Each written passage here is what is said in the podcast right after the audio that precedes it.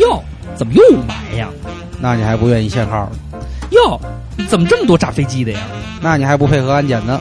哟，现在人怎么这么没有爱心呢？那你还不张罗给老人让个座呢？哟，行了，别说了，照常不误，别装糊涂。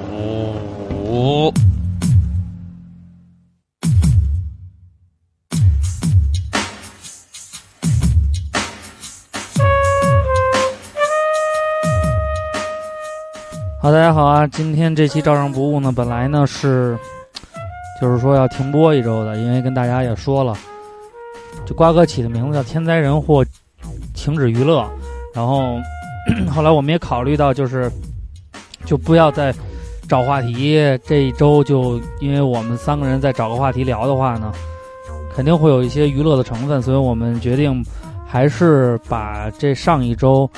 等于是发生最大的一件事情，在这儿呢，跟大家聊一聊这个事情。然后同时，今天除了我们三位主播呢，我们还请到了一个就是非常不错的朋友，然后也是等于算是类似于从业人员，呃，就是在救助、消防救助这方面算是从业人员。然后我们一块儿从这个群众的反应、媒体的这种呃反应，以及包括这个整个专业的这种消防救助的领域，我们跟大家。来分析分析这件事情，但是呢，这些观点仅也仅仅为我们个人的观点，不会说强加于大家接受。办这期节目也不是为了说教，主要是毕竟傻逼太多，我们救不过来。对，希望能够给一些还愿意听得去话的人一些建议，让你知道有一些参考，让你知道大概其是以什么样的视角去参考，然后再去发表个人的言论。就这么一个简单的事儿呢。今天请来的是，就是就是，因为这个保密的原因，就不告诉他是谁了。嗯，就是我们的狼的微笑，还是说了名字。好，谢谢谢谢谢谢啊！他原来参加过一期节目啊，就是抖文骚那期，跟跟我同同样，我们都在一一个领域，现在分散在不同的岗位，都是类似于从从业人员。对，都是类似于从业人员，然后也是呃有有一定的这个专业知识，虽然我们也懂得不是特别多吧，但是。我觉得可以给大家一些建议或者一些参考。首先就是说一下这个事情，我们也就因为在节目里我们就不不具体说，大家应该都知道发生在天津的这件事情。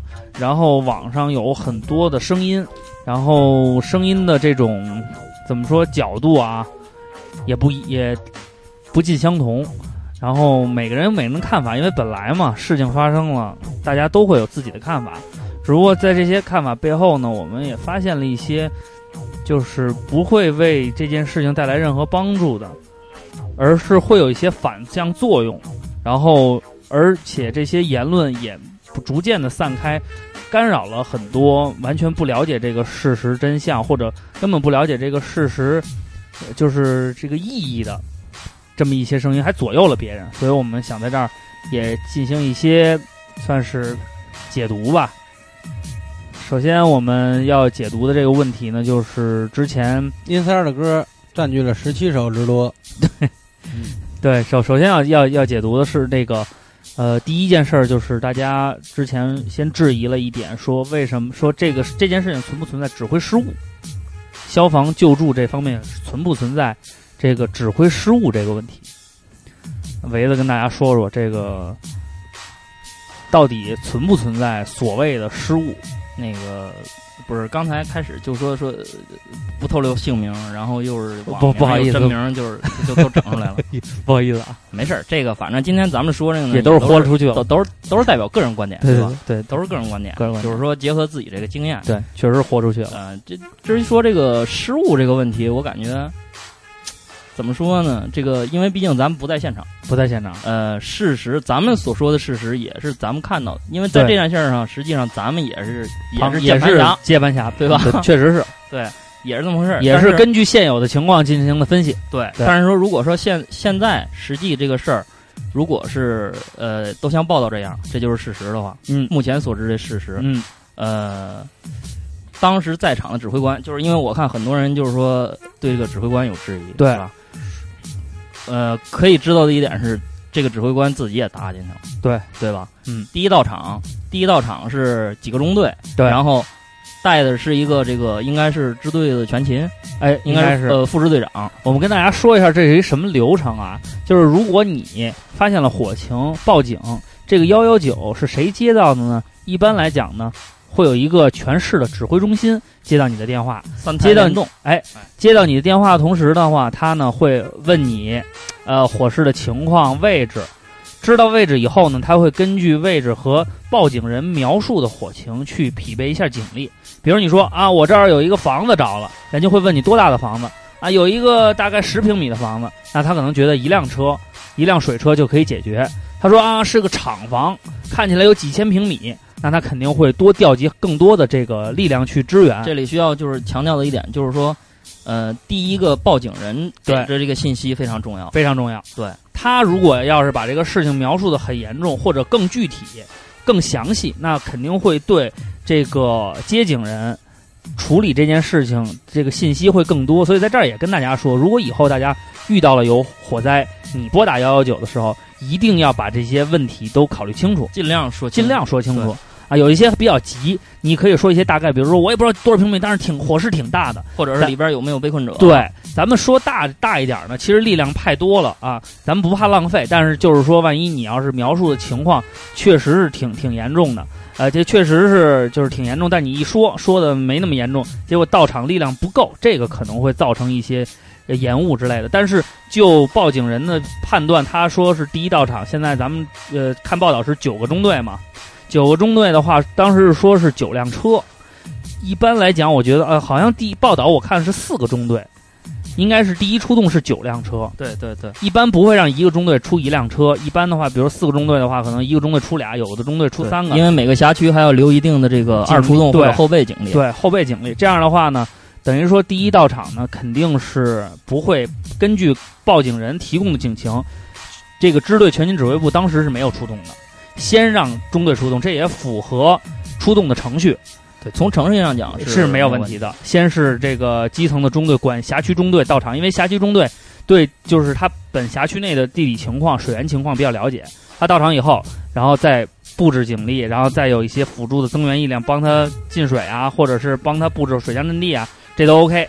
然后可能是控制了一段火势，呃，这个应该是，呃，到场之后水枪阵地都已经架起来了，对。都已经在喷了，对，呃，而且应该是就是第一到场之后还没有没有那么大爆炸，对，对吧？就只是说火情，还在燃烧，对。然后这个有一个什么情况？如果说就是咱不知道实际情况，从我啊。个人来说，如果啊。我是这个指挥员的话，嗯，这个肯定是因为情况比较复杂，对。呃，以这个从个人经验来讲，很多集装箱也不知道里边装什么，对。也有可能可能也得知这个有化为品，对，肯定一般都是对都是火情，先是火情侦查，对，因为这个报警人呢，一般如果不是企业这个直直接负责人的话，可嗯能说的没那么明白，没那么明白，呃，必须得自己先侦查，对。就是即便是侦查，也得尽量尽量靠近这个现场，对然后这个在尽可能这个保障安全的情况下呢，把这个实际情况侦查出来。对对然后为什么上来就出水呢？主要是从这个救救援的法则来讲呢，先出水是为了给这个建筑物降温，然后同时呢也控制火势向别处蔓延。这个是我们一个触突的一个最基本的，而且呢，呃，而且应该不光是水，对，肯定还有泡沫，泡沫。对，但是泡沫喷出去，看着从这个视觉上讲，感觉跟、呃跟水差不多对，嗯而且也是晚上。对对对，而且最重要的是，大家还提到了一点呢，就是说之前还有一个叫呃临时消防队，实际上这个媒体解读有问题，这应该是呃咱们的算是专职消防队。我看这个媒体上说的是编外消防队，对，编外消防队作为我们所谓这个编内人员，没听说过有没听说过编外消防队编外消防。队这种说法。呃，说问这个可能是这个编外，可能当时所说的是在这个部队编制以外，是这个意思哎，思，是这意思。没有编外消防队这个说法。因为我们存在一个什么问题呢？像比较大的化肥企业，或者是像机场，像比较大，像咱们北京的话，像燕山石油，像这些比较大型的这种公司，它自己啊会备一个消防队，自己组建，自己组建，自己组建，自己负责，他出资买消防车，对，然后呢再雇人来，咱们负责什么呢？负责培训、定期指导，然后呢，他们的作用也是为了，比如说有一些火势，他们能够有第一到场的力量进行一个阻止，也不是说他们能起到决定性的作用，呃因为毕竟力量比较小。对，就是说这个决定性作用呢，呃，或者是说最危险的地方，肯定到时候还得是这个正牌的消防呃部队对这是这是必然的。所以呢，从这个救治的角度来讲，而且还有一点要说明的就是说，存不存在领导失误的原因，就是一般第一到场，大家可能不知道，这个中队最大的官儿也就是个正营或者副营职的干部，他们只能管中队自己的人，对，所以呢，他们不存在说让战士往前冲，自己往后躲这么一说，也不存在说这个时候领导多上级的领导就有指示了，说你们甭管怎么样都往里冲，因为领导也知道。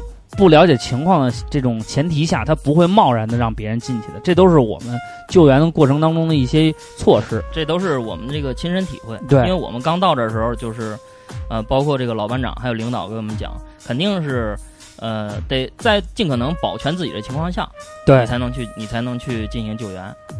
这个是一个最基础的这么一个常识，而且咱们国家呢，这对于消防这种呢，虽说，而且大家就这这通过这一点呢，我们首先要告诉大家的是，从现场的指挥来讲是没有什么问题的，啊、只不过我们确实不了解，就是着火物的具体成分，这个属于信息不对等。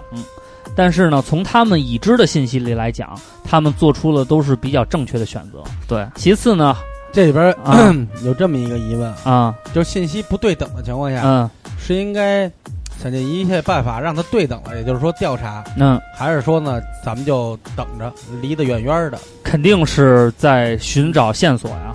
这个是这个职业的职责，也是本着一个负责态度对呀、啊，还是说吃饱撑的？可能早上多吃两碗炸酱面，呃，你要说多吃两碗炸酱面呢，因为当天也是夜里了，我估计怎么也消化了，所以呢，嗯，怎么讲，嗯，都是职责所职责所系，呃，这个调查、嗯。就是二瓜说这个叫火调查火情侦查。肯定得侦查，对，但是必须得跟跟这个救援同时进行，你不可能说我们要调查这个事儿停了，对吧？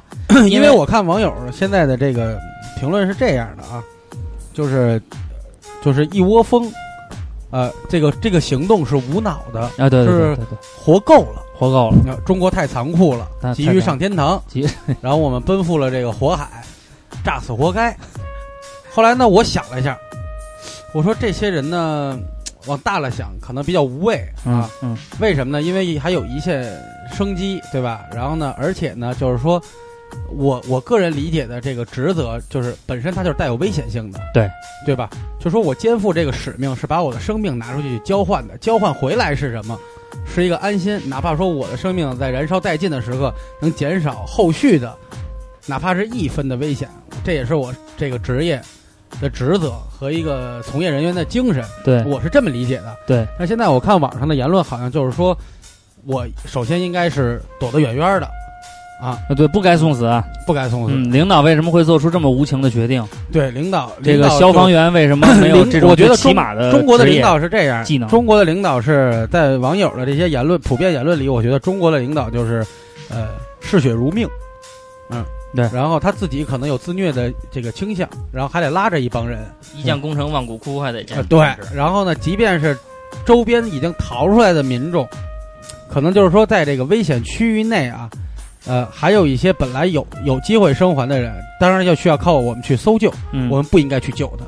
首先应该先保全看看自己啊。不先看看美国人是教咱们怎么做的，对对对对对，看看日本人教咱们是怎么做的，找一下类似的咱们应该先去给他们打个电话。对。啊。然后说到这一点的时候呢，又引出了一个其他的问题，就是不知道啊，是是是不是是可能也是咱内部自己人在在这网络上说的，嗯，提出了一个职业化的这么嗯。一个概念，对，然后就全世界这个网上就说中国是他妈的革命军人，嗯。他们不职业，嗯。他们不是职业化，又赶紧牵扯到这个体制问题。哎，对，这是一个问题。想跟大家说说呢，职业化和与这个这个咱们算是兵役制嗯。它的区别啊。嗯。首先呢，这个美国跟日本确实是职业制的，嗯，香港也是职业制，对，但是呢呃，世界上绝大多数呢还是以职业制为主。，对，但是也有像法国。法国巴黎消防，对。法国是部分职业制，对。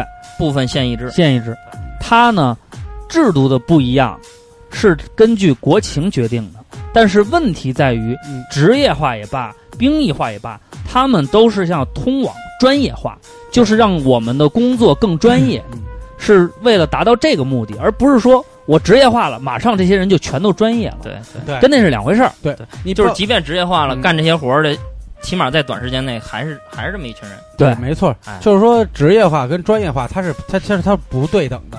你不能说职业化，它就它就一定是专业的对啊。因为咱们看是看咱们好多老师，对吧？他已经职业化了，对嗯但他并不专业，对他没有做到这个对传道授业解惑，对他净是添堵找找骂，你知道吗？对对对，所以现在的问题就在于呢，大家在怀疑这个消防部队的这种专业能力。我们虽然不是职业化，我们职业化的诉求啊，嗯到底是在哪儿？嗯这个网上啊有一个我们同行写了一篇文章，嗯他呢提出了几个职业，反正也挺伤心的那劲儿啊。嗯，然后呢，他想说的呢是这个论专业知识啊，我们肯定会比网上那些说话的人要掌握的丰富的多。论救援体系，我们也比你们要想，就是你们臆想的要科学很多。嗯论作作战方案，我们也会比你们布置周密很多，只是你们不知道而已。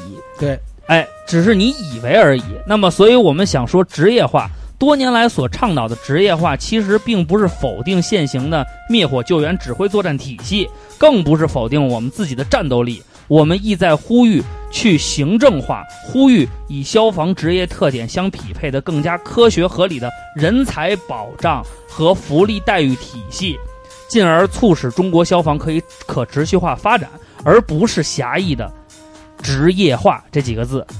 给大家一个这个对比啊，两千就是二零一四年，美国一共有三十万消防员，而美国的人口是三点五亿。二零一五年，我国有十六万现役的消防员，而我国的人口是十三点五亿。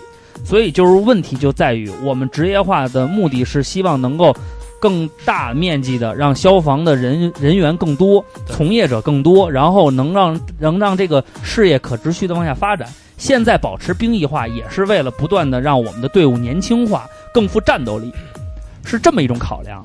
所以网上说的这种，就是你根本没有理解职业化到底的意义所在为何。就你想象的职业化，就是现在不职业，现在不专业，现在全是狗屎，对现在的消防员全是吃屎的，职业跟就会拿水喷。对，并不等于说就是职业跟专业这个不一样。对，所以这一点一定要讲明。对，就是好多人觉得说，就还是我刚才那句话，可就哪怕我们是鲁莽了一点嗯，啊，稍显着这个不精明了一点，但是这个事情的本质是什么呢？是我们要靠这么一帮人来把这个危机化解掉。当然，他要背负着可能牺牲他自己的这样。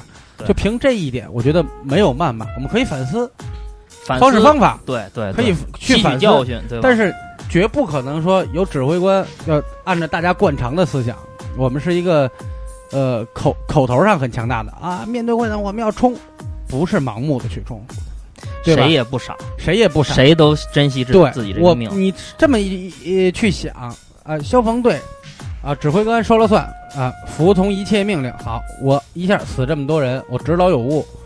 那么从他个人的这个素养和军事所学，还有他这个职业所学上，对于他的人格的一种污蔑，我不可能这么去犯傻呀，对吧？我明知山有虎，偏向虎山行，那我一定是知道打虎的方法。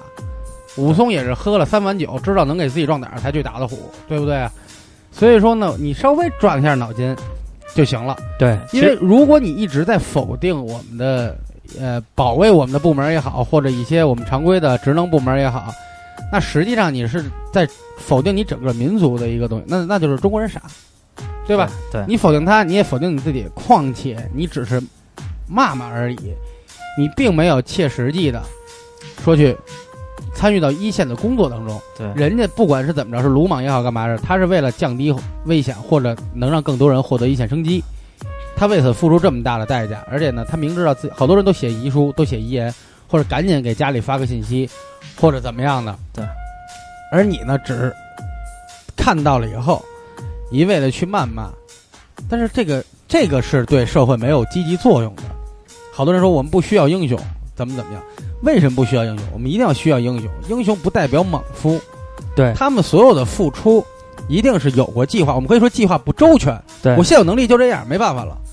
而且呢，人胜不了天，这计划赶不上变化嘛，对吧？对。但是你不能我做出英雄行为，这这这特别想举个好例子，不是愿意听美国人说话吗？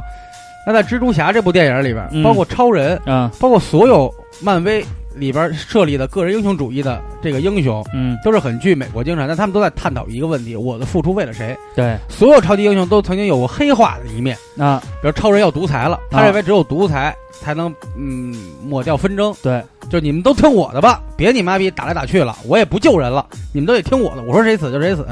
蜘蛛侠也黑化过，女朋友不理解，对吧？这个姑妈也死了，姑父也死了，我这一天救别人，我连自己家人都没救。对，所以说呢，他们也在探讨这个问题，到底是谁是谁非，谁能更直，这么一个状态。那我觉得现在既然发生这个事儿呢，天灾人祸大家都不愿意发生，好多事儿我的态度就是，好多事儿你就你再防范，它也得发生，发生，这是天道运行当中呢，瓜哥说这有道理，你你避免不了。确实有些东西很难避免。对，你说它是自然运转也好，你说它是有更高高智能的力量去左右我们好，总之我们现在是控制不了它。那我们唯一能做就是以一颗赤诚之心和血肉之躯，有这么一拨人去堵住。好比说开了一米的一个洞，洪水要冲出来，我用我的身子挡住了一半儿，我让他争取一点时间，慢点冲它，这就冲冲毁这个大堤，能让更多人逃命。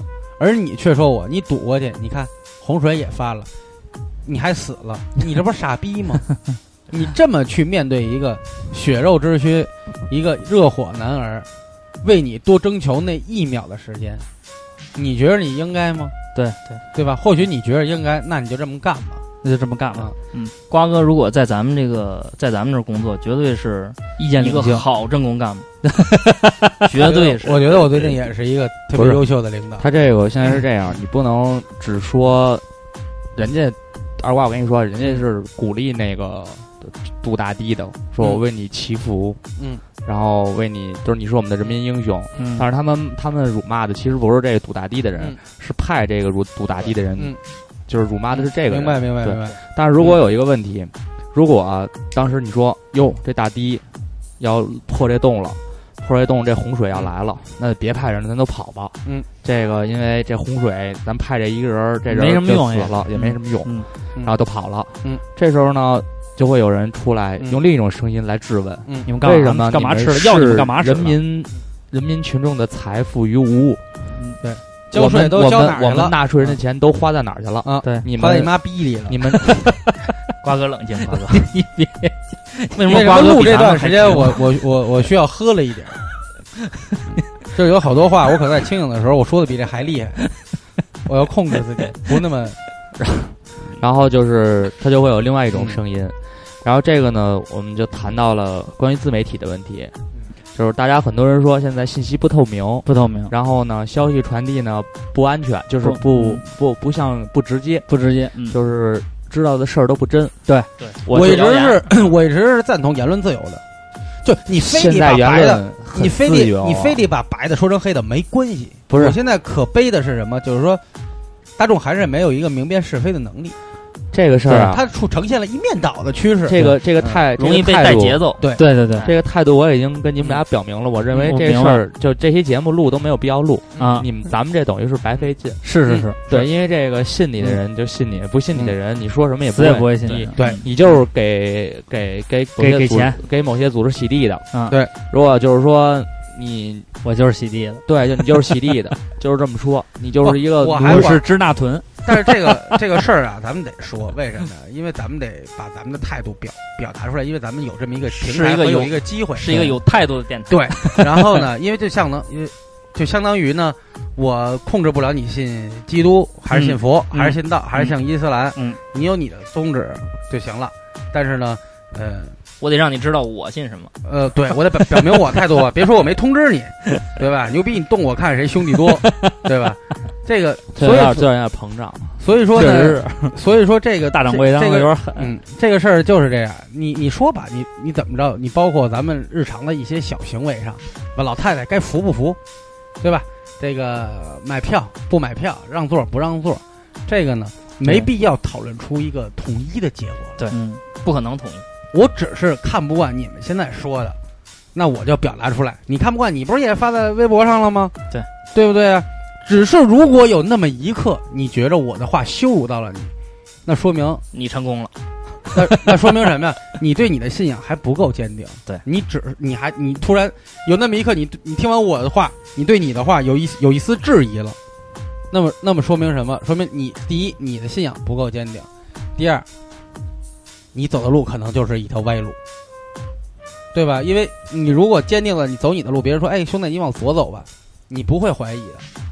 你会坚定的走你这条路，既然你都动摇了，那说明这件事情是站不住脚的。对，我们现在在讨论呢，好多人去问责，说这个伤亡人该问责伤亡伤亡人数什么的这些都没问题，没问题。该问。那我觉得这些 都是那么得到了以后，你转化为行动力，你你你是否会，比如说，我会在意，比如说，我做不到往垃圾箱里掐烟头，那我弹出去的每一个烟头，我是不是能适时的熄灭它，对吧？我的家里的用气、燃气，还有用电，我是不是能做到每天检查一遍？包括我们开车的出行在外，是不是检查一下轮胎的这个这些安全小常识，甚至于做到喝一杯啤酒也要喝，你能不能别开车？对不对？现在代驾都多好，他们对啊，都免费送。啊！现在还有很多免费，马上滴滴又两周免不要做代驾了。不要做 马上滴滴。我那天跟于雷说，我说滴滴又免费了，请安排合理安排好喝酒时间，对吧？那不行啊！我喝酒开车是我个人行为，你这让消防员堵路，你不告诉我死多少人，你这是国家行为啊！你在呼伦贝尔大草原上啊一路干到了贝加尔湖，折进去了，你爱你妈逼死不死，没人管你，对吧？但是你撞死老乡两头羊那就不行，对吧？你哎牵扯到别人，因为人是社会性动物，对，人是社会性动物，所以所以因为我们感觉到是什么呢？就是包括就是大家于就是说我我们是趋趋趋向于什么呢？就是因为我跟维子还算是干过两天，然后对于这个知识还是有一些了解，咱们还专门上课学过。对。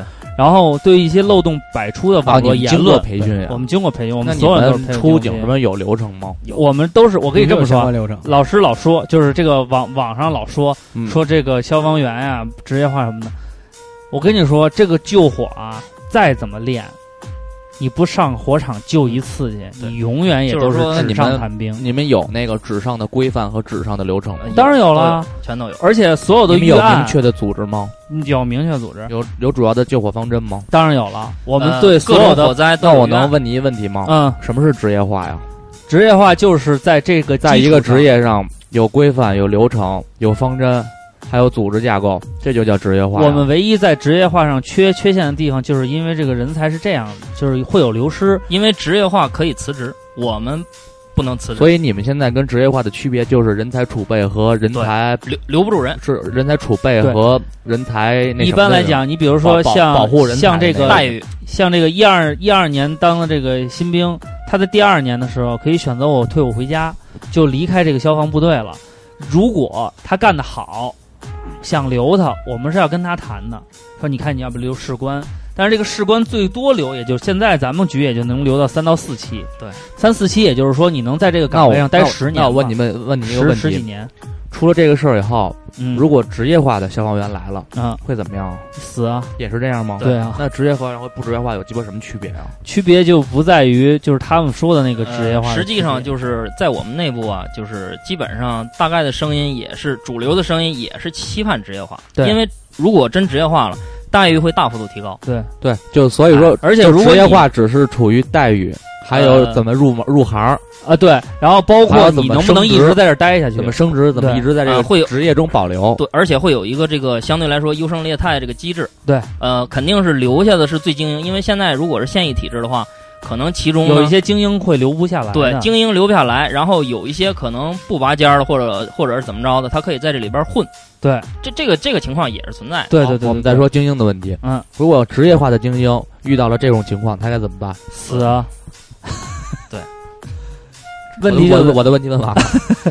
对，嗯非非常犀利。媒体人就是就是能抓住直接重点对，所以问题就在于这儿，而且大家也就是说了好多像那种网上传传传播的，所以就是，那在网上说这么多这么多废话有什么用啊？就没用啊。所以有的时候问题就在于说这些废话的人呢，他是抓住了就是群众对于这件事情，就是他需要知道那些点，但是他们可能知道一知半解，就把自己的臆想和一些听闻的知识全在一块儿，然后作为传作为权威的那种感觉发出去，然后就被广泛流传。说白了就是就是拿不明白人装逼，就装逼。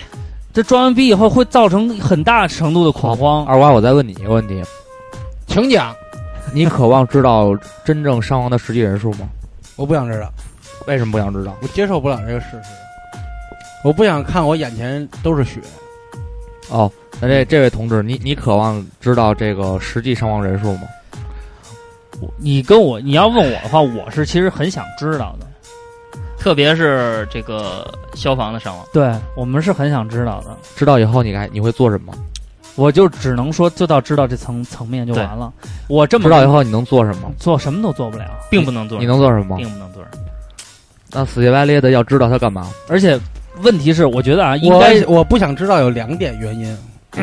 第一点原因就是说，我接我接受不了这种惨重的数据的发生，就赤裸裸的现实。我知道这个对于我个人来讲有一点逃避，嗯，然后呢，我就觉着呢，你大概能估量它是一个什么规模，因为我们有视频有新闻能看出来。我不想知道一个确切的数字了，嗯，然后第二点呢，就是举一个很简单的例子，嗯。其实我们日常生活中有一些犯罪啊也好或什么的，他每次都会报数据，比如说谁谁谁又又因为什么什么举动骗了多少多少钱，对吧？这数据是正常的。每年又丢失了多少孩子，这个数据也正常的。啊，这个每年有多少人因为过劳死，因为不健康的生活习惯导致心梗的，也有这个数据。然而，有他妈屌用呢？所以我觉得我知道这个数据，反而对于我来说呢，是一个讽刺。我个人觉嗯得这个数据啊，实际上是对这些死者家属的一个交代。就是说白了吧，嗯你知道你的你你的家属嗯死、死了，嗯在这个人数里仅此而已。然后我们知道这件事情的规模有多大，就就 OK 了。但是这个数字，咱们再说一遍，现在他妈真的统计不出来。嗯，找我就这么跟你说，我们你说咱们一般着个大火，呃，进去多少人，出来多少人，咱们心里有数。这他妈炸成这样，翻文百里，你让我数，我怎么数去？有有网上说那个什么找移动基点什么那种，得得需要时间，得需要时间。他真的需要时间，就这几天是真查不出来的。所以现在媒体用了比较规范的一个词叫失联，对对啊，就是他只能用失联就是说这个词来没没有代替。确认死亡，对，因为这个死亡是是一定要有一个时限上，比对如说多少小时我没有，我我默认法律上默认为你死亡，对对对，啊，要不就是你见着尸首，要不就是在嗯。这个时限之内，活要见人，死要见尸，见到尸体，他才能确定这个所以他是他也是见着尸体有一个身份，他也是有一个规范的。对。对，换句说，政府隐瞒了呃死亡数，或者就一直不说。单从这一点上，我觉得没什么可可可可可去质疑的。就说我知道这个数和我说和我随便编一个吧，大大概就完了，对你有什么用啊？我三十我死三十万人和死三个人有什么区别吗？没什么区别。其实我觉得啊发生的，因为咱们都是对数字不是特别敏感的人，对，可能这个数字真正的意义是作为一是事后一个历史来衡判这个事情那个事件规模，一个追责的基准。对一个追责基准。然后还有一个呢，就是作为以后作为分析，比方说嗯。这么规模的爆炸在这个地区伤亡是多少，然后这是为以后走一条对，更好、更从从这安全的路。个大数据这个角对，从大数据的角度，然后是嗯。我觉得你要是出于这个角度去去，哎，对了，这说这事儿，我突然想起，别的你还，你咱们干了这么多年了，他妈从来也没听说过说鸡巴死仨人跟死他妈的三十个人是什么区别。我们这儿啊、有一个小火亡人的死亡人数的限制，对，就是如果小伙是死俩，两个以上，就都都算大事儿。对就是那意思，只要 只要不是说这个，呃，简而言之就是不该死的死这么多人，对，嗯。都算大事儿死这，么多人都算大都算大事儿。因为火，所以不是说网上我也不知道为什么每每次都有啊，为什么报三十七个人？是因为啊。三十八个人往上就就是就得追责了，三十七个人不追责，嗯。好，我我没有这么一说，死他妈仨人也得追责我给你。解释问题啊，这个事儿是一个什么问题呢？每个人呢都想当意见领袖，啊，每个人呢都希望大家疯狂的转发自己的微博。你看我牛逼，真相是我发现的。每个人，每个人，我换就了猪肉肉，我就是这种心理，戴眼镜，我是柯南。就是这种心理。每个人都希望所有人认同自己的观，包括咱们平时不干干活也是，或者是上班也是，就就刨去这个事故的事儿。你比方我说一事儿，我觉得二瓜这人特牛逼，嗯你也希望你身边所有人都认为二瓜这人特牛逼。希望得到认同，并不是这样希望得所以每个人都希望得到认同。我们需要一个认同感。天道真理了。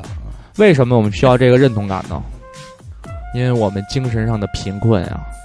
对对，嗯，没错。所以说，咱们一直在聊啊，你是不是指挥错误啊？指挥就算不错误啊，那它呃真正意义在哪儿？我们前面说了，我们知道三个人还是三十万人还是更多的人，怎么样？当这些真相全摆在你的时候，大家忽略了一点，事情已经发生了。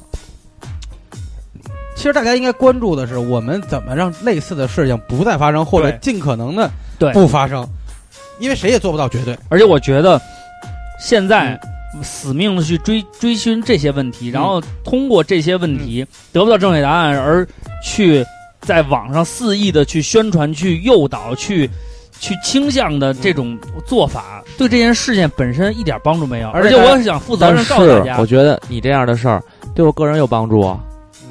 谁都想当不负责任的洪秀全，但这个得有个度啊，因为大家都不说，看，你到你人啊，被嗯推到那个份儿的时候，你就忘了这个度了。因为那个我人是有贪欲我我我觉得最我最接受不了的是一个说日本消防官兵，他们在评论这个事儿，说的是这个不应该发生，我们应该怎么着怎么着，就说的最多就是画出隔离带，然后先撤离，怎么怎么着的这个话，还有包括美倍儿当是吧？啊。呃，日本没没说不让当呃，根本就没有这个词，没有然后呢，然后还包括美国媒体啊，咱不管这个这个这个说法是不是咱们国人自己编的，假设就算真有了，好，这个官兵呢或者同行之间，全球人民都一样，我不说他们的错误，我只说转发者的态度，他们一定是站在说外媒就是对的这样一个潜在意识上。对对对，好，日本人说支那人就是猪，你们就应该被殖民。有我这里有骂的，对啊，你就应该做支那猪，对啊，所以说呢，骂我说我是支那豚，人身身攻击，这为什么叫豚呢？对啊，所以说为什么这就是办这期节目这个原因，对啊？就是就是刘刘大主播挨骂了，外有一句话是什么呀？外来的和尚会念经，啊，外来的和尚也能操你妈，因为不是，你知道为什么因为只有外来汉因为外来只你知道为什么外来外来？我说这话是有根据的，嗯，因为只有汉传佛教才真正的守清规戒律，不是，你知道为什么？其他各种佛教都吃肉。都吃肉也可以娶妻，对啊，所以说我从这个角度来讲的话，知道为什么外来的和尚好念经吗？为什么呢？嗯，因为知识的匮乏和精神世界的贫瘠。对他没去过国外，但是知道哇，这是一个理想的世界。这个。这个这个怎么说呢？就是说别人说的一定是好的，就跟小时候一样，就自己家长说自己懂不听首先，啊。但是认识一江湖大哥，他跟你说这些道理，你就嗯，你知道为什么吗？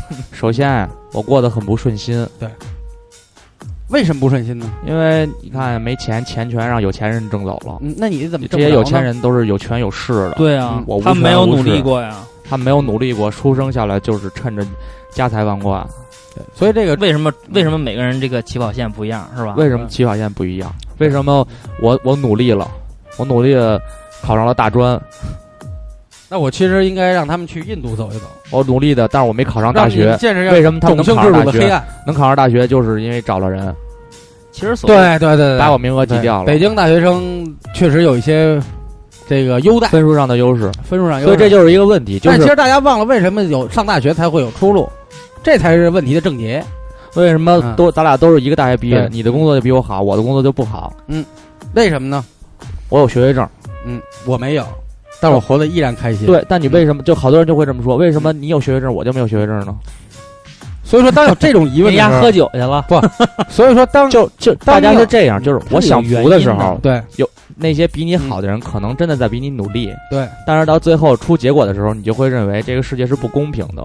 这事儿没有，这个世界上没有绝对的公平。对对，你想要的公平，只是对你自己而言的公平。很多是很多绝对的不公平就意绝对的公平意味着不公平。对你说你们两个人起跑线一样，那你们两个爸妈起跑线是不是一样？对你们爷爷奶奶起跑线是不是一样？对对往前倒是从海里出来的时候，这个起跑线是不是一样？对对你做不了富二代，你可以做富一代。嗯。对但是我做不了富一代，我只能去咒骂富二代。你不知道你爹是谁，你可以修炼当成圣斗士。对啊，对啊，可以找亚娜去啊。就是对啊，所以就是这问题啊。所以你要知道心中保护的是什么，你追求的是什么。过度自卑导致的精神没错，精神包括一些呃仇富的现象，都是导致我们现在整个。刚才我看了一个帖子标题，他大意说的就是他，但是他还是要要求官方数据啊，我觉得要官方数据没毛病，没毛病我觉得没错。然后他就是说，现在确实是因为我原来说过，以什么什么土养什么花儿，民众一步一步，他也在推动政府的发展。那你要全是傻逼，那政府他也是就不求上进了，对吧？对。所以呢，现在基本上点个蜡烛，点俩蜡烛，汶川你点蜡烛，天津你点蜡烛，对吧？你发洪水点蜡烛，山体滑坡你点蜡烛，说一说，所有人都是一个目的，就是说让别人赞同你说的，你有逼格，我是一个圣人。对，嗯我是我起伏起伏了，嗯嗯，我起伏，我的观点，我态度起伏了。你都不知道上香的时候左手要在上边拿香，因为右手是杀生手。这种礼，呃，道家吉手，为什么大拇指要扣在另一个手指的 指尖缝里？因为这代表着太极，你中有我，我中有你。去随便去一寺庙门口瓜贴着哥没事，别别太极，你没看过呀，你都不看呀。缓缓和一下对不对心情，不要太急。不要太急。头上三尺有神灵，南广卫的神位就这么定的。然后你看，那个，哎，咱咱再说说啊，那个刚才咱，们那么的，就是咱们刚才这段呢，就是可以切到节目后后半段啊。然后现在咱们分析一下，咱们再说前半段，咱们分析一下这个，是你切啊？具体说一下技术原因。你切吗？这不有技术员吗？没有，其实也没什么技术的，反正就是我觉得说一千道一万，就是说你如果不是特明白，或者根本不他这话了解，告诉你就是老子不切。就是你不了解，嗯，就别瞎鸡巴转，对，就看看明白再说。别他妈觉得啊！我跟你说，你们觉得那些说的巨对的，我他妈一眼就看出来丫毛病了。什么他妈倍儿当啊！而且我跟你说，有一大哥跟我说最牛逼的是什么呀？说你妈，你把这帮人全给我拎上去救火去，到火场全鸡巴麻爪。到了火场，什么你都想不了。不，你的预案方式全都是按照规定流程一步一步他们不会说麻爪，他们说这儿都倍儿当了，咱们就不要进去了。就反正不管怎么说呀，就真的，我就是想让他们都拎进去，你们去转一圈去，你们就知道到那个我情形我还是这什么都不知道。咱们现在啊，你表达完态度就够了。够了够了，你去生气，你去因为这个没必要生气。居庙堂之高，处江湖之远，忧国忧民，我觉得没什么意义，真没什么意义。但对了，还有一个技术问题得问坤哥，坤哥就是别问我，没我咱我就不懂什么，不是什么技术员咱。这从媒体的角度说一说，嗯有人在也有人说这个这次就是天津卫视啊咒骂，嗯说放韩剧什么这那的，嗯，那个他们就是错了，不应该放韩剧。啊是，但是他为什么就是没有及时的去播报这个原因？就是有些人说他们那个没良心，嗯，啊，是这么回事？是陈小春说的吗？我不知道，一杯二锅头，呛得眼泪流。这不是良心问题。天津台的记者，包括我好多我的大学同学，因为我是学新闻的嘛，然后都在天津台上班或者天津的地方台上班，上星的不上星的，基本上都是第一时间赶到了现场。咱停一下吧，要不然先。就是，就说到良心这，说天津台没良心这问题，其实我好多同学都是在天津台或者天津地方台上班，然后他们也都是大部分都是第一时间赶到了这个事故现场，就是他们所能走到最近的地方。可是因为这次是事故，不是天灾，是人祸。人祸呢，他就是要追责到人。可是，在责任不明晰的情况下呢，这个事儿呢，他们需要等中宣部的通知。所以在就出现了晚上新闻频道出现了连线，但是天津台呢就没有做连线，因为连线的标准是一连就得连一，就并机的标准是一并就得并一天，就是我这一天都得并这个中央台的节目，但是当时又没有做好说一这个事件要做一天直播的这个预案，对，等于就是一个处理一个突发事件，嗯，所以呢天津台呢就没有并，但是他呢也没有改这个整个现在播出的串联单，对，因为要改串联单特别麻烦，得重新下单，重新再跟卫星要信号什么乱七八糟的。啊，就是专业更专业的，对但是我觉得天津台做的不好的地方，就是在播娱乐节目的时候，就是他不应该去播娱乐节目，对，他应该选择一个播一个别的东西。但是我就像刚才跟我跟你说的，我问播什么都是骂，瓜哥，我问你，你觉得播什么合适？动画片儿 那不是就挨骂吗？你这当时他播的就是动画片儿，就是这个怎么说呢？就我对待这个问题，就是他不播，你就获取不了了吗？我问你，你说铺彩条怎么样？什么铺彩条，不用直接毙了，就写着谢绝再见谢绝娱乐就行了。是，其实刚才坤哥说的这一点，你说播什么，我也不知道播什么。你们，我问问你们，我问所有就是听到这期节目的人，你们说播什么？因为他就是他现在是没法直播，他要不着这信，他也没法播。那你说他播什么？他只能播泰达足球的比赛，他只能有什么现在是什么播什么呗。播广告，播播广告不行啊，说这叫赚国难钱。你说播什么？播什么呀？我的建议是播这个灾难后的处理的那些常识，哎哎，这这这没有用，这可以。为什么呢？没绝对没有用，没人看是吗？因为这些常识啊，如果他播的话，嗯，受众也是被动的接受，嗯，我还是那句话，不播我就不去找了吗？真正有就说对自己负责的人，嗯他会去查一查，嗯如果我进火源、进爆炸点，或者我第一求生是什么呀？嗯那包括我在内，我都没有查过。但是坤哥这个意思是，如果播这个，可能天津台能少挨点骂。呃，我觉得可能不会挨骂在现现在问题是这样，也也会挨。但是现在问题是这样，也会挨说你为什么不播爆炸的事儿，对，不让不让我们知道爆炸的事儿只。要不播这个，肯定就是他认为你在隐瞒，对阴谋论嘛。嗯这事儿啊，没法说，没有对错。再往深了说吧，就特没劲。对对，你所以 你没法说，你只能说，在你能收一般家庭能收到天津卫视的时候，都是可以收到中央台的。对当有重大事件的时候，其实中央台并没有隐瞒，他也在播这个东西。对对，所以这就先找到一个合理的获获取这些信息的渠道就 OK 了。然后我觉得，呃，播有播的理由，不播有不播的理由，它肯定是有原因的，不可能无缘无故的就懈怠。我觉得，因为在目前现在这个社会状态里，咱们虽然可能做不到世界一流。但是至少一个职业的态度都是有的，就像消防员，我再贪生怕死，在那个情况下，你会有一种感召力。嗯作为一个媒体人、从业人员，在这种事情发生的时候，他都不会说“我操，明儿再说，晚先睡觉呗，能他妈怎么着？”大家都会有一种自发的职业态度以及那种使命感。我觉得这个是一个每一个从业人员，至少是正常从业人员的一种基本态度。所以大家那种一想说天津台没良心，都那什么的时候，你们在干什么？你质疑他也没意义，他肯定有背后自己的故事。但是至少他没在这上面写炸得好，天津平地一声雷，炸得好，他没说这个，他只是按照他能处理的规定，找了一个折中的方式，就这么简单。所以你在评论人家的时候，你有能力去改变，说我说你播你就能播，谁也拦不住你，你又做不到。那你在网上骂人家有他妈什么意义呢？你凭什么批判人家呢？对，我对不对我觉得就像照唱不误一样，嗯，所以咱们也只是动动嘴皮子那么一说，对呀、但是希望呢传达出一个什么意义呢？就像我昨天说的似的，好多人只是把它当成一个发泄口啊，对对对对对对啊，要不然几十人也不会让一个人就给砍了。对吧？包括嗯之前原来是哪儿的那几个邪教，五个人把一麦当劳里的人给打了，啊，打死了啊啊，啊！呃，类似的事情比比皆是。嗯，我们还回归到特别原始的社会性问题上，就是老太太倒地了，你服不服？服不服？说的人有一万个，服，我他妈服！服的人只有一个，甚至一个都没有。嗯就是说，我们现在乐于讨论，嗯，乐于打嘴皮子战。但是呢，在讨论的过程当中，我们可能已经错失了最佳救治时期，对我们已经错过了防范的时期，对，大家都没有意识到。没意识到。嗯，我们只是聊完了，哎聊完完了，真牛逼！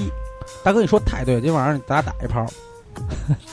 我觉得大家可能丧序。哎呦，我操就是桑旭，真牛！我们学校有一特别牛逼大哥，是学弟，文管学院代表风云人物应。该算是我们学弟吧。我跟瓜哥学弟这事儿发生以后呢，他把这视频载上去了，说：“我操，我对床就是天津的，我给他打电话，第一声还聊，第二声呀就炸飞了。”然后下边一帮人说：“哇，这么悲惨！说我现在就赶第一班飞机去天津。”他还真不错，买了飞机票去天津了。然后就照照片，说满目疮痍，说我在现场发水呢，我在现场干什么搬运尸体呢，发一大堆，然后下边就是一一帮小姑娘说，嗯，真棒，这个你真厉害，你就代表天津人感谢你什么的，然后他就说，哎，你也看见那小姑娘头像挺漂亮，给人回一个，哎，你你你，我我现在在天津，你也在天津啊，咱咱互粉好不好？然后最牛逼你知道什么吗？他不是说对床被炸飞了吗？他对床说：“你妈逼我跟你睡四年了，我什么时候被炸飞了 好，我们以这个为结尾吧。？”没有没有，跟那个维子还有几点嗯要跟大家再说一下，从从他这个呃解读一下啊，对，刚才说的呢，主要就是从人心理这个原因，对是吧？大家从这个、嗯呃带入一下这个有些这个喷子啊，或者说这个键盘侠这个心理，然后瓜哥从这个呃比较大，从从道学这个层面对对各方面就解读一下。我我是胡沁，嗯我说的话都是屁，大家听一乐，因为我也是动嘴皮子的人。不但是但是这个基本的观点就在这儿。但是如果你听完了这个的话，你湿了，请联系我。哎呦，你也在你也在天津，咱俩互粉二娃，咱俩互粉好不好？因为我也我也不是什么好人，不用听我的，你你该活着活你的。那个这么着吧，就是还是刚才咱们说了啊，就是呃解读一点儿这个，稍微解读一下这个在网上疑问比较多的，就是说从这个我们专业能解读这个角度来讲、嗯啊，简单简单说。我们也说不了太多，简简单说点就是说呃，刚才说这个指挥官是否失误，然后失误呃啊，一到场是不是就往里冲？啊呃，怕不怕？啊，怕。刘畅救火，你怕吗？怕惧怕，谁都怕，不怕，刚开始不怕，哎，挺兴奋的，但是真，我跟你说啊，这个爆炸声儿啊，我不知道，就咱看这视频那样，咱在右安门的时候炸过一次，把我尿差点炸出来。怕，肯定怕。但是呢，这个进去有进去的原因，嗯因为呃，咱可以既然都愿意引用案例嘛，咱可以引用一个就是石景山这个。啊，呃，这个对这个刘洪坤、刘洪奎他们这个。嗯。呃，参谋长为什么为什么要要要去这个建筑物里？对，他是为什么？因为他周边啊，有小区，周边是小区，楼是连着的，对，上边呢还有一个饭馆儿，饭还有里边有气烟花气瓶，儿，对。他不得不去侦查，不得不去确认一下。对，这个确认，没法儿没法儿确定准确位置，也没法儿确定这个位置到底有多危险。对这个还是尽量就是说，呃，肯定是尽自己最大努力，尽量不要伤及无辜，不要把周边的人伤及到。就比如说那个，还有比如说这个七幺六这个大连新港那个火灾，嗯就是一零年那个，嗯，呃，如果当时如果说真炸了，那几千人几千人全死了，嗯，真是当时那个大连港应该是没了。呃对，包括这个当时咱们这个副部长啊，是吧？刘金国包括这个现在这个政治局常委啊啊，张德江，全死，对吧？他们全在现场。全在现场如果出事儿全死，全死，为什么他们拼死在那儿救？因为他们不能把自己炸死了呀。说的呢也是有道理，但是网网上肯定是这样但是这边最后因为他们在现场啊。但是这边最后是没炸。对，经过他们努力，最后没炸。嗯，所以说这就是很成功的。如果说天津这个事儿进去之后，咱们要比照天津的这态度，说倍儿当了，我操，别进去了。啊，不让当这个就别提了。不让当这个就是我我我在微博上评论就是不让你妈逼的当，对，没听，就没有这个事儿。嗯根本没听说过。呃，这这种就是说假正经啊、假专业啊，就咱咱就不聊上网。搜一倍儿当，看有一个论文里写了一句：“我操，这是国际惯例，中国的人这都不知道。对，进去呢就是，呃，而且当时所说，现在网上很多说这个什么死的都是新兵啊什么的，真不是这么回事儿。”老兵也有，呃，这回在第一批进去的指挥官，咱就不说，指挥官实际自己也搭在里边儿。搭里边儿呃，其他的全是老兵，全是至少有三年以上经验这个老兵，有几个新兵两到三年。尤其有几个有一个好例子，福岛，对吧啊啊，他那个事儿完了以后，他那个核辐射呢，这些残骸啊，包括什么影响要长达很长时间，甚至几年。他的服役人员或者进去服务的清理残骸的，都是写了遗书的，因为辐射很大，这大家都明白。嗯，我们远离它就好了。对，我们远离它就好了，我们不要去送死。哎，为什么日本人在这一刻成为了人性光辉的制高点？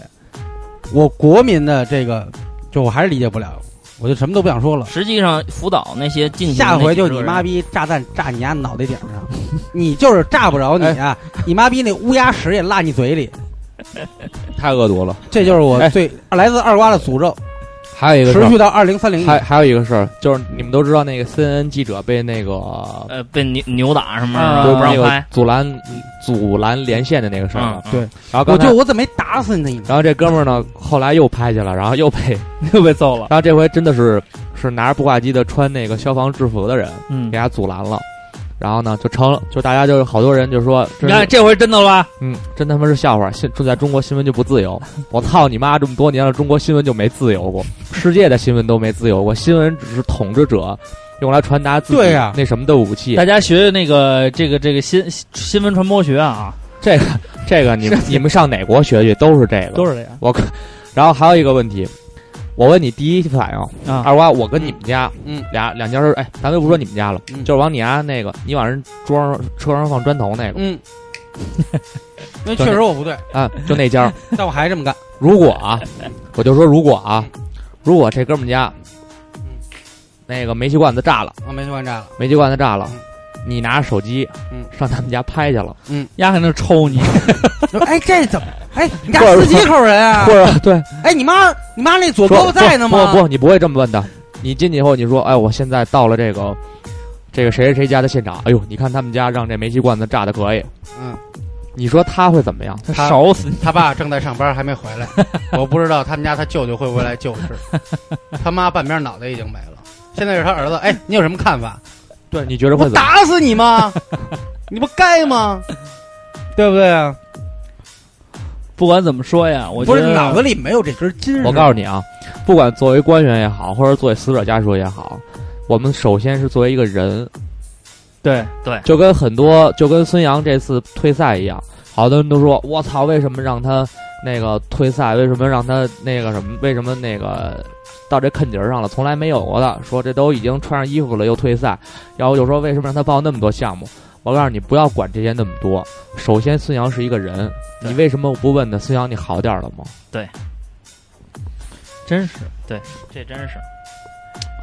但是往往不这么想，没人这么想。对，就比如说刚才说去人家家，说人家烟花气爆了去拍那个事儿，咱们正常来说确实是，那肯定得把他打出去。那你打我就是新闻不自由，你打我就是新闻不自由。但是如果现在被炸这个人，被炸这个人家被炸这人是个官员，是，咱姑且不说是不是贪官，比如说是个城管，嗯，大伙儿经常骂的，比如说，嗯，那大伙儿是不是就觉得该，嗯就觉得怎么着？我就我就这么说，如果如果你们家我鸡巴该。都有先入为主这个观念。如果你们家我今儿坐出租车人还说呢，不应该让消防员往前冲，让城管往前冲啊！城管在这件事儿上，其实 咱就这么说很多天津的很多城管也在第一线，也在第一我觉得线。这个出租车司机还算好点儿，没说让第一专车的那些专车司机往前冲，恨谁先让谁冲呗。哎呦，真是！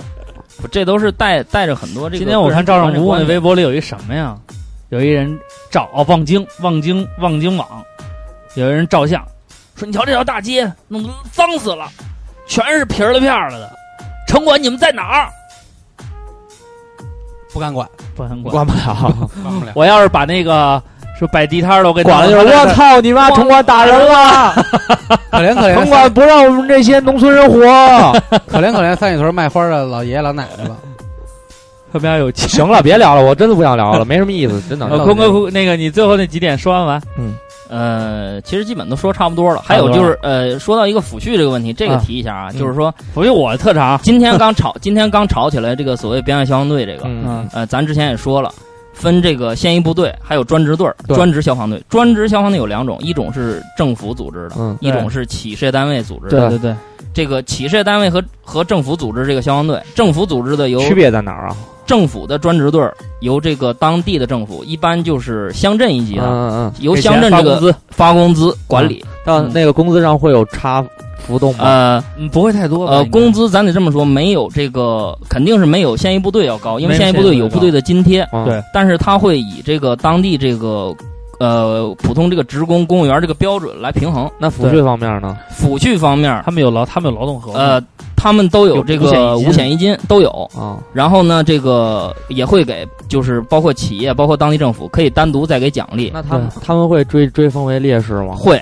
这个政府和企业消防队不不光是这个，就是普通群众如果参与救火，赖宁是不是可以追封？就是只不过需要一个过程。为什么之前说这个呃专职队这个伤亡人数没有马上统计出来？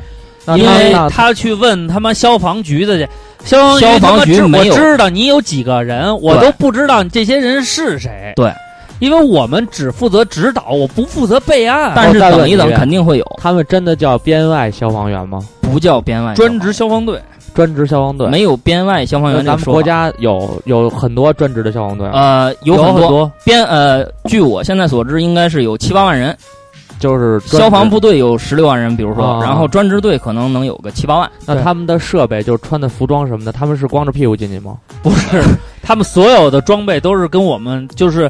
可能没有我们那么好，但是至少是是匹配于就是进火的最就是最低要求是必须要有的，防火服、头罩，包括氧气瓶全都是备齐的，不可能光着屁股进去。消防铲、消防镐、消防桶。就是说在我小时候，在他们爸他他们会有那么一个消防的那个挂着对对那个，那个就是企业就用的，他们不是说是找了一些人，然后呢就给他们挂了一个名儿，每天没事儿干，呃，等有事儿干的时候就往火里戳。他们是准军事化管理，那他们进行军事化训练和培训吗？培训都准军事化管理，但是呃每年，要考核的。区别区别在哪儿？区别就是说，专职消防队我可以随时辞辞职，我是合同工，这就是职业化吗？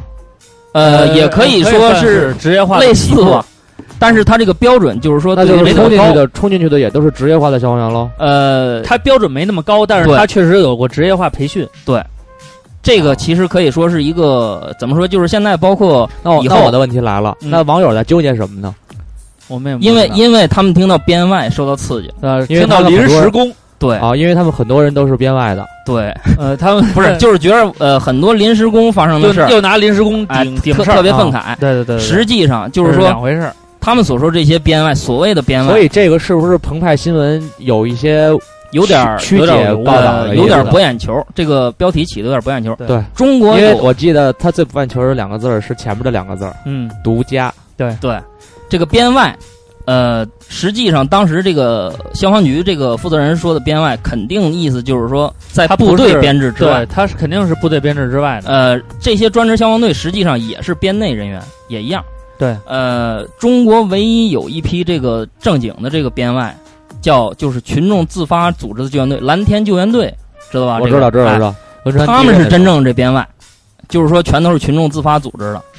是民办组织，对，但是就是即便是他们牺牲了，呃，该给烈士给烈士，该抚恤给抚恤。该抚恤也肯定会抚恤的，不可这个肯定能人家人家白白送死，这怎么可能他妈的不不给？不会有这种还有什么别的问题？别的基本上对啊还有一个问题是那什么，呃，有那个武警不是拿着铁铲戴着面罩，然后人说军军费都去哪儿了？我想跟大家解释一下什么呢？你看到我们穿着重型防防防化服进去的官兵，那是他消防官兵就有这种工作使命和职责，这些装备是他们从从业必须的装备。武警部队没有类似的工作职能，他们主要的工作职能是武装警察力量，是反恐处突的。对，所以你让我给他备重型防化服，他去了多少人？我看他妈得有，都是整编制去的，对这个实际上就是很多人真没有连这个连武警啊、跟消防啊、跟警察这关系都他弄都不没没弄明明白，嗯，就喷，就喷了。对，这个这个我跟网上一个呃咱们网上一个大 V 啊，就是还在探讨这事儿，呃，说了呃也是百万粉丝大 V 吧，然后说了半天，说了半天呢，最后呢这个呃，反正我觉得应该是被我说服了，我是拿我是拿这个实际情况说事儿，呃，实际上这个消防是武警，但是呢是在这个公安管辖之下的，对。公安公安就是就是咱们常说这个警察，公安部下边有三支现役部队，对，消防是其中一支，然后大武警呢，呃，消防是大武警序列，对。但是这个序列并不是说归这个大武警武警管管。辖，嗯，对，实际上还是归公安和地方政府管，对，啊，这这就是就是现在这么一个这个也算是历史上它是一个遗留问题。对，因为我们的编制是服要要要报到那个武警部队去审核的，但是我们的整体的管理人家是不管的。对，所以说别说这个，别说这个警察都去哪儿，实际上我们就是警察，对我们的我们拿那个证不叫军官证，叫警官证，证。嗯，对，这其实就是警察一样。而且这次啊，也也是因为大家都在宣传消防的事情，好死了好多民警。对，死了好多专职队的消防员，死了很多群众，也死了很多很多的人。对我们都不希望他们牺牲，但是事情发生了，我们也都希望他们能够得到相应的抚恤。然后包括这个楼被炸成这样了，你问现在这些人问后续怎么办，连这个事情的原因还没查明白呢，你问他怎么办，他也不知道怎么办，但是他不可能把你扔下，他肯定会给你一个交代。九幺幺事件，不给你交代，他妈谁受了？九幺幺事件结束一两年后，还有新的这个死亡人员名单被确认了。对就是说，呃，大家给一点时间，这个做调查，因为现在连调查取证这个条件都条件都不不存在。对所以就是这样，别急着骂，对嗯，都别急着骂，等等再骂包括新闻也是，我们希望的是通过新闻、通过报道，然后来让这个事件更清晰、更真实的还原给大家，然后对以后、对未来会有一个给一借鉴。个给一个界限等不了。打炮我就用一分钟，你让我剩下那二十三小时五五五十九分钟干什么？等不了，嚼舌头等不了，等不了，分分钟着急。就是为了让这个事儿更好，包括什么这个化学品的什么申报啊，什么各种这种存放流程啊什么的一系列的问题，很多都会得到一个更好的一个解决办法。对就是大家放心就是起码在我们认识这个范围内，很多自己这个职业的从业者，嗯，还是都怀着赤诚之心的，对吧？对对啊没有谁也不想说把我这职业干的这个人见人骂，把国家弄得乌烟瘴气，没有这么想。还有一个问题是，其实每个学新闻的人，嗯从业新闻的人，遇见这么大的事儿的时候，他们都是有良心的。都是有良知的。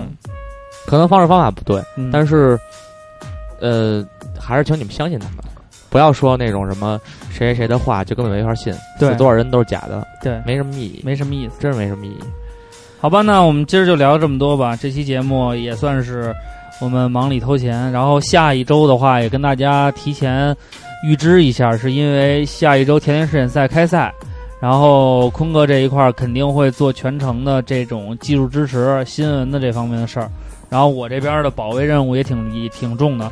如果下周能抽出时间，我们录节目；如果抽不出来，可能会停一期。嗯，所以我们也想呢，在这周的时候把这事情及时的通过这个方式跟大家也把这个事及时的说一下，咱们有自己听照上不误，我相信大家都会有一个比较正确的判断。嗯，然后对，就是说那个尽量啊，大家听友们，嗯，尽量还是别骂刘畅了，他这个压力还是挺大的其实骂他的人挺多，骂我是支那屯的，呃，对，我都不明白什么意思，拿繁体字狂骂我，然后我给他回一个谢谢都回不了，因为他把我拉黑了。其实这就是这期节目这个缘起，这个对，源头就是就是因为这个。哎然后下一周呢，还会有一件事情发生，就是可能天天世锦赛你让他，骂呗，他妈死了，后来前联世锦赛召开以后呢，我爸也死了。我跟坤哥就比较忙了，比较忙完了以后呢，可能就是由于戒严啊或者一些问题啊，为了保证这个赛事顺利进行啊，可能二环以里的生意都不会太好，所以大家多来南广卫嗯，瓜哥会在这儿请等着大家。怎么死的呢？他把他妈傻死了，瓜 哥瓜哥已经不是多了，他爸他妈是被他气死的。难产死的。啊，你妈逼是借尸还魂，其实他一岁那年就死了。好了，那我们感谢维子，也感谢所有的朋友们能够听完这一期节目。嗯那希望这期节目能给这些给大家一个参考和借鉴。就这么多，好吧？我们下期再见。拜拜还放歌吗？不放，放鸡巴什么歌啊？放什么歌？我不管。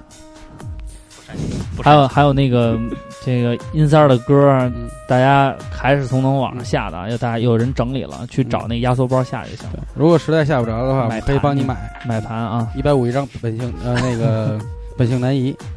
对，然后前面的盘可能就没了。